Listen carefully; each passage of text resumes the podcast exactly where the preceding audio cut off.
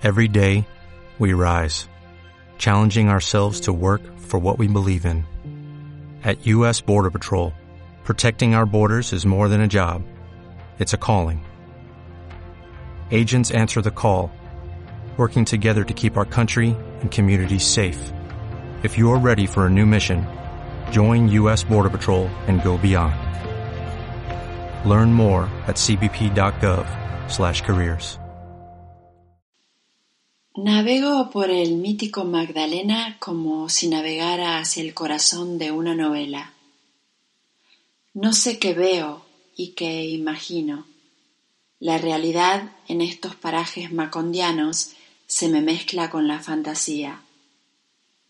Voy hacia la remota Mompox, una ciudad hoy cercada por pantanos que fuera, durante los siglos XVIII y XIX, uno de los más prósperos puertos fluviales de Colombia.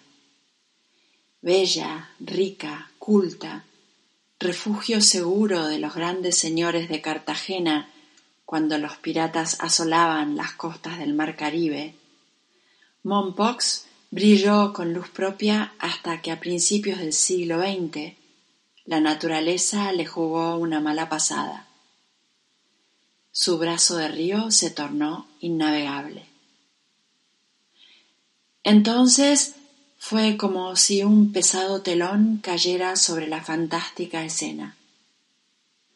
El puerto quedó abandonado, se acabó el comercio, los ricos dejaron sus casonas y las iglesias fueron cerradas a cal y canto. Lejos de todo, aislada por el agua, Mompox se replegó sobre sí misma y comenzó a vivir de los recuerdos.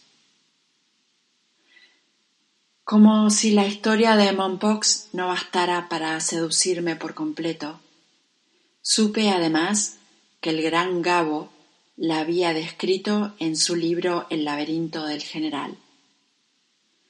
La novela narra el más triste de los innumerables viajes de Simón Bolívar el de su agonía. García Márquez cuenta que el Libertador viajaba por el río Magdalena rumbo a Santa Marta, donde moriría, sin una moneda, desacreditado y enfermo de tuberculosis. Desde Mompox, donde se detuvo una temporada a descansar, escribía largas cartas a su amante Manuela Sáenz y soñaba con seguir haciendo la revolución. Perdida en tanto romanticismo y con mi imaginación exacerbada, tomé mi mochila y me puse en movimiento. Siete horas demoró el bus desde Cartagena hasta el puerto fluvial de Magangue. Allí, después de atravesar un caótico mercado ribereño, me embarqué en esta chalupa vieja y despintada junto a una treintena de personas cargadas de bultos. Un hombre lleva a un gran papagayo en una jaula de madera, otro enormes ristras de bananas, otro una televisión sobre sus faldas.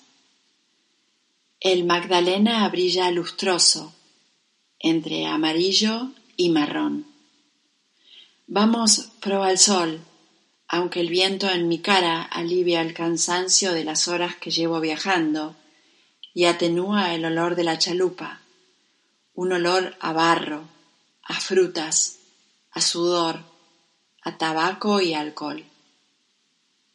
Los meandros del río descubren tierra verde y roja, siempre desierta. No se ven casas, ni animales, ni gentes. La vida en estos parajes olvidados discurre por el río. Poco a poco voy acortando las distancias. Sé que mi próxima parada es otro puerto llamado Bodega, aunque para llegar a algún sitio marcado en el mapa falta un tiempo indefinido. Como me dijo un cartagenero del barrio de Getsemaní, y cuando la chalupa llegue al puerto de Bodega, todavía usted no habrá acabado su viaje.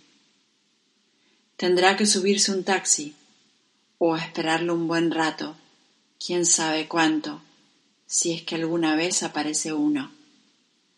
Entonces recorrerá un camino muy estropeado, lleno de pozos.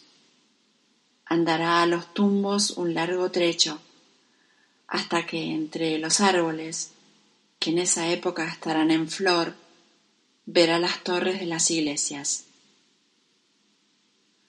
Lo que le digo es que no espere escuchar holgorio, ni voces, ni risas, ni música, que a donde va usted ni tantito se parece a Cartagena. No escuchará nada, ni siquiera el rumor del aire, porque Santa Cruz de Montpox, que así es su nombre completo, tan pero tan preciosa ella, está adormecida desde que un día lejano se quedó sin río.